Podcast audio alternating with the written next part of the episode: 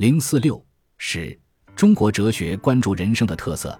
研究中国哲学可以有两种路径，一种示纵的路径，按照历史发展的顺序叙述中国哲学发展的历史进程。胡适著《中国哲学史大纲》采取的是这种路径，写出中国先秦哲学的断代史。冯友兰著《中国哲学史》和《中国哲学史新编》，任继玉主编《中国哲学史》和《中国哲学发展史》，也都是采取这一路径。写出了比较完整的中国哲学通史。这种写法的好处是历史感比较强，缺点是不容易揭示中国哲学的特色。另一种是横的路径，就是张岱年先生的《中国哲学大纲》的写法。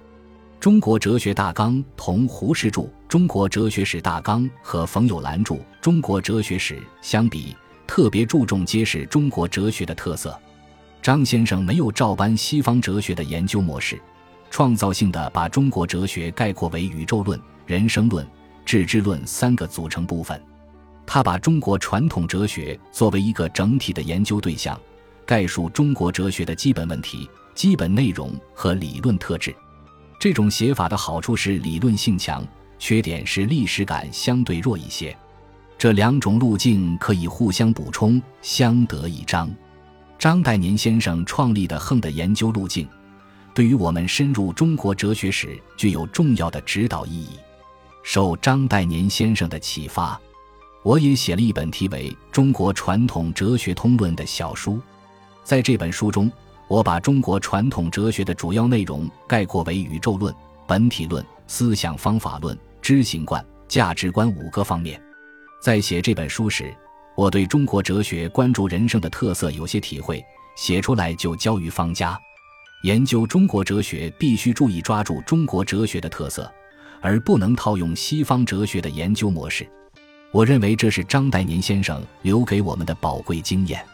二零零五年，学术界曾经热烈地讨论所谓中国哲学的合法性问题。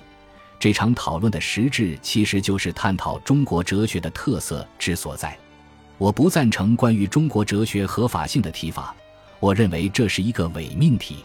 我在关于中国哲学研究的几点看法中提出，关于中国哲学合法性问题作为学术问题，当然不是不可以讨论的。不过，我认为这种提问题的方式有些偏激。合法性是个政治法律用语，套用在哲学领域似乎不大合适。迄今为止，人类还没有能力为哲学立法，当然也就谈不上哲学的合法性问题。合法性的提法缺少弹性。似乎令人只能做出一种选择：要么合法，要么不合法；要么全盘肯定，要么全盘否定。二者必选其一，不可兼容，没有回旋的余地。与其说研讨中国哲学的合法性问题，不如说研讨现有的中国哲学研究方式是否具有合理性的问题更为确切。合法性是刚性判断，而合理性是个柔性判断。合理性与不合理性是可以并用的。我们承认目前的中国哲学研究存在着不合理性，但并不否认也存在着合理性。尽管关于中国哲学的合法性是个伪命题，但是这场讨论并非没有意义。其意义在于引导人们关注中国哲学的特色，跳出套用西方哲学的模式研究中国哲学的误区。在中国哲学研究的起步阶段。研究者不大看重中国哲学的特色，比较注重哲学的共性。胡适认为，哲学的对象就是研究宇宙人生的根本道理。冯友兰认为，哲学根本上是说出一种道理的道理。金岳霖更趋于极端，认为哲学是说出一个道理的成见。在冯友兰看来，无论西方哲学还是中国哲学，大体上都可以归结为损道、义道。中道三种类型，易道哲学主张人力胜天行，中国的墨家；西方的黑格尔哲学属于此类。损道哲学主张返回自然，中国道家哲学；西方的叔本华哲学属于此类。中道哲学主张以人力辅助天行，中国儒家哲学；西方的亚里士多德哲学属于此类。贺林指出，哲学是人类的公共精神的产业。在中国哲学中有唯物主义，也有唯心主义。西洋哲学家亦有儒者气象，有道家风味，有墨家精神。在中国哲学研究的起步阶段，研究者从哲学的共性出发，常常借用西方哲学的研究模式来研究中国哲学。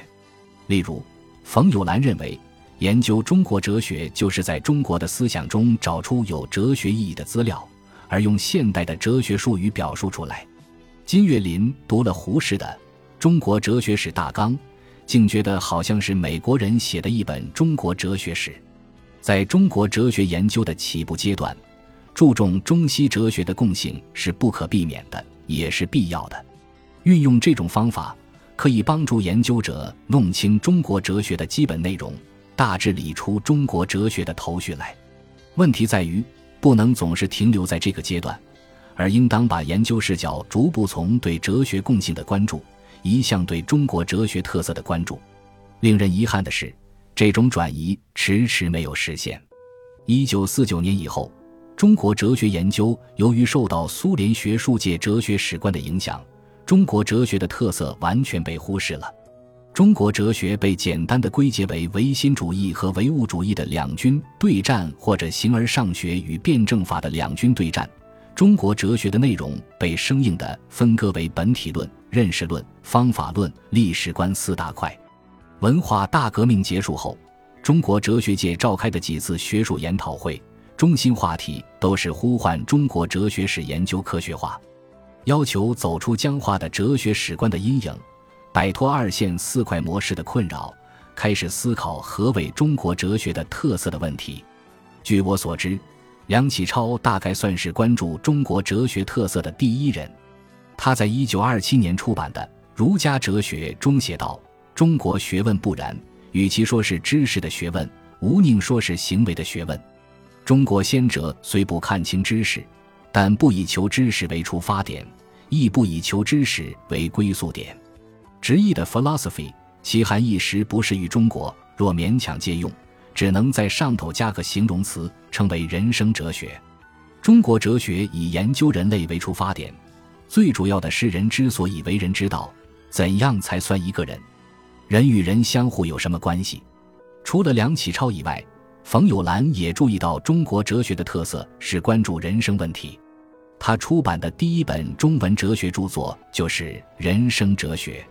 他在《新猿人》和《新猿道》中，把中国哲学的特色概括为极高明而道中庸，实际上也是从人生哲学的角度立论的。不过，他在中国哲学史方面的著作，并没有突出中国哲学关注人生的特色。我认为，关注人生的确是中国哲学的特色之所在。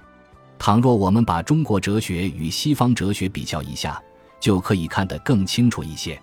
关于哲学的来历，西方哲人有一句话说：“哲学起于好奇。”哲学来自人们对世界的好奇感，总想弄清楚世界的本源是什么，或者第一原理是什么。由此反映出，在哲学思维的起步阶段，西方哲人就把世界当成认识的对象，用认识论的眼光看待世界。把寻求解释世界的理由或原理看成哲学的任务，基于这种思路，西方哲人把存在当成哲学思考的起点。他们对世界做出的第一个判断就是世界存在，然后追问：什么存在？是心还是物？二者哪个为第一性？从存在出发，西方哲人形成解释世界的传统，形成主客二分的哲学思维模式。在他们眼里。世界在价值上中立，只求真假就可以了，不必追问善恶。这种传统促进了自然哲学的发达，也促进了科学哲学的发展。从存在出发，寻求世界存在的终极原因，也可能追寻到超自然的彼岸，追寻到上帝那里。这或许是西方以基督教为代表的宗教哲学比较发达的原因之一。当西方哲人把目光投向世界，并追寻到超自然的上帝的时候，中国哲人则把目光投向人自身。他们没有单纯解释世界的兴趣，而特别关注如何做人的问题。他们把世界看成人生存的场所，看成做人的价值依据或价值担保。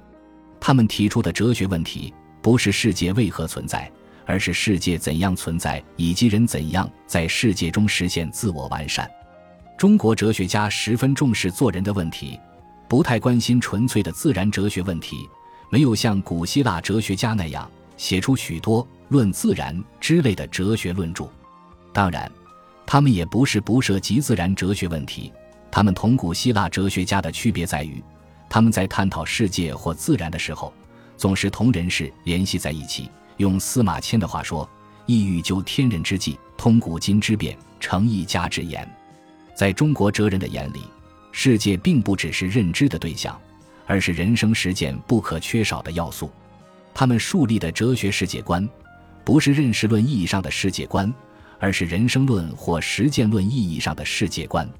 由于他们的理论动机并不是解释世界，而是解释人生，因而并不热衷于追问世界是什么的问题，也不热衷于探寻世界的终极成因。中国哲学家心目中的世界，在价值上并不是中立的，而是人生价值的终极依据。大多数中国哲学家认为，世界在本质上是至善的，人性善来自天性善。在他们的哲学思考中。宇宙论与人生论是紧紧地联系在一起的，甚至可以说，宇宙论就是人生论。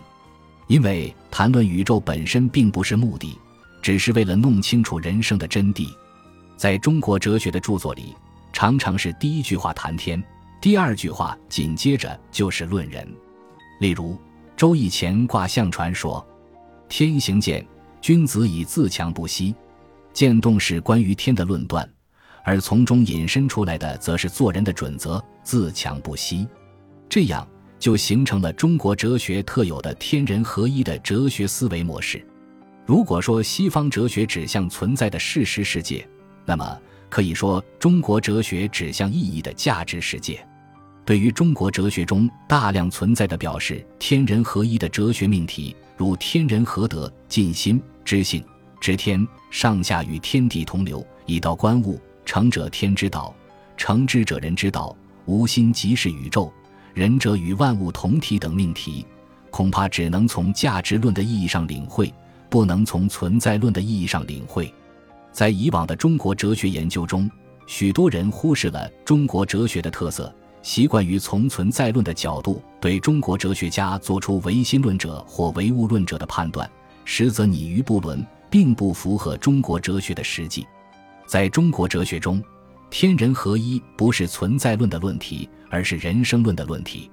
这一论题的落脚点不是天，而是人，是如何成就理想人格。西方哲学思考的起点是存在，而中国哲学思考的起点则是人生，彼此的思路是不同的。由于彼此思路不同，理论的侧重点也不一样。西方哲学从存在出发，自然哲学、科学哲学、宗教哲学比较发达；中国哲学从人生出发，人生哲学以及与人生哲学相关的价值哲学、道德哲学、政治哲学、社会哲学比较发达。而对自然哲学、科学哲学、宗教哲学重视程度显然不如西方哲学。西方哲学从存在出发，形成了为知识而知识的重知传统。中国哲学从人生出发，形成知行统一的重行传统。基于重知的传统，西方哲学家特别重视建立理论体系，重视概念的界定、逻辑推理和体系的建构。基于重行的传统，中国哲学家不怎么看重理论体系的建构，而特别看重理论的实践效果，看重做学问和做人的一致性。翻开中国哲学史，人们不难发现。中国古代哲学家没有像西方哲学家那样写出许许多多大部头的哲学专著，他们习惯于用短文、札记、书信、语录、著书等形式表达自己的睿智哲思。他们当然有自己的哲学，不过他们的哲学往往不仅仅是表现在语言文字上，更重要的是体现在他们的人生实践当中。例如，孔子本人并没有写出什么大部头的鸿篇巨制。只有弟子记载他的言行形成的一部不到两万字的《论语》，然而他的言论却是后世儒家心目中的经典，他的行为举止却是后世儒家效法的楷模。孔子也正是因此而获得世界文化名人的盛誉。有些研究者常常用看西方哲学的眼光看中国哲学，指责中国哲学家的思想不够系统、不成体系。其实，该指责的正是他们自己，因为他们仅仅从语言文字等表现形式上着眼，用看待西方哲学家的眼光看待中国哲学家，没有从内容上把握住中国古代哲学家注重人生实践的特色。没有看到中国哲学乃是中华民族的精神现象学。如果我们不是停留在表现形式上，而是深入到思想实际中，就应当承认，注重人生实践恰恰是中国传统哲学的特色，恰恰是中国哲学值得发扬的优良传统。我们不能因为中国哲学不重视建立形式上的体系，而否认其实质上的体系。正如冯友兰所说。中国古代哲学家们比较少做正式的哲学著作，从古代流传下来的哲学史资料，大多是为别的目的而写的东西，或者是别人所记录的他们的言语，可以说是东临西找。因此，就使人有一种印象，认为中国古代哲学家的思想没有系统。如果是就形式上的系统而言，这种情况是有的，也是相当普遍的。但是形式上的系统不等于实质上的系统。如果不承认古代哲学家有实质上的系统，等于不承认他们是哲学家，等于不承认中国有哲学，这显然是说不过去的。正因为中国哲学的这种特殊性，给我们学习和研究中国哲学史提出了更高的要求。中国哲学史工作者的一个任务。就是从过去的哲学家们的没有形式上的系统的资料中找出其实质的系统，找出他的思想体系，用所能看见的一鳞半爪恢复一条龙出来。在写哲学史中恢复的这条龙，必须尽可能的接近于本来的哲学史中的那条龙的本来面目，不可多也不可少。西方哲学从存在入手，以解释世界为主题。中国哲学从人生入手，以解释价值为主题。由于各自的侧重点不同，因而，在人们精神生活中所处的位置也不一样。一般的说，西方哲学在西方人的精神生活中，并非扮演指导人生、安顿价值的角色，主要是为人们提供原理、原则、认识路径或思想方法，帮助人们提高理论思维能力。对于西方人来说，指导人生。价值安顿是神学的事，而不是哲学的事。在西方普通人的精神生活中，神学比哲学重要的多。在漫长的中世纪里，哲学曾被人们视为神学的婢女。近代以后，哲学的地位有所提升，不再扮演婢女的角色，但也没有真正进入普通人的精神世界。对于大多数的普通人来说，哲学是文化精英把玩的奢侈品。并不是寻常百姓离不开的日用品，在他们看来，形形色色的哲学不过是不同的说法而已，并不是切实可行的做法，即无法指导人生，也无法安顿价值。同西方人相比，哲学在中国人精神生活中的位置显然大不一样。中国哲学的主要功能就是指导人生、安顿价值，从来就没有成为神学的婢女。中国哲学已经融入大多数中国人的精神生活之中，它不仅是说法，而且也是做法，具有很强的实践性。由于中国哲学具有这样的特点，遂成为大多数中国人的生活指导准则，成为百姓不可缺少的日用之道。君子之道，废而隐；夫妇之愚，可以与之焉，及其智也，虽圣人亦有所不知焉。夫妇之不孝。可以行焉，及其志也，虽圣人亦有所不能焉。中庸上的这段话，充分肯定了中国哲学在人们精神生活中的指导地位。在中国人的精神生活中，占主导地位的是哲学，而不是宗教。尽管宗教在中国也独立存在，在意识形态领域中也有相当大的影响，但在大多数中国人的精神生活中，并不是主角。只不过是配角而已，哲学才是大多数中国人的精神导师，才是他们的安身立命之地。现在，许多学者都在探索中国哲学研究范式的转型和中国哲学研究创新的途径，许多大学都在组织编写新的中国哲学教材。我觉得抓住中国哲学关注人生的特色，可能是一个关键的环节。二零零六年第三期，本集播放完毕，感谢您的收听，喜欢请订阅加关注，主页有更多精彩内容。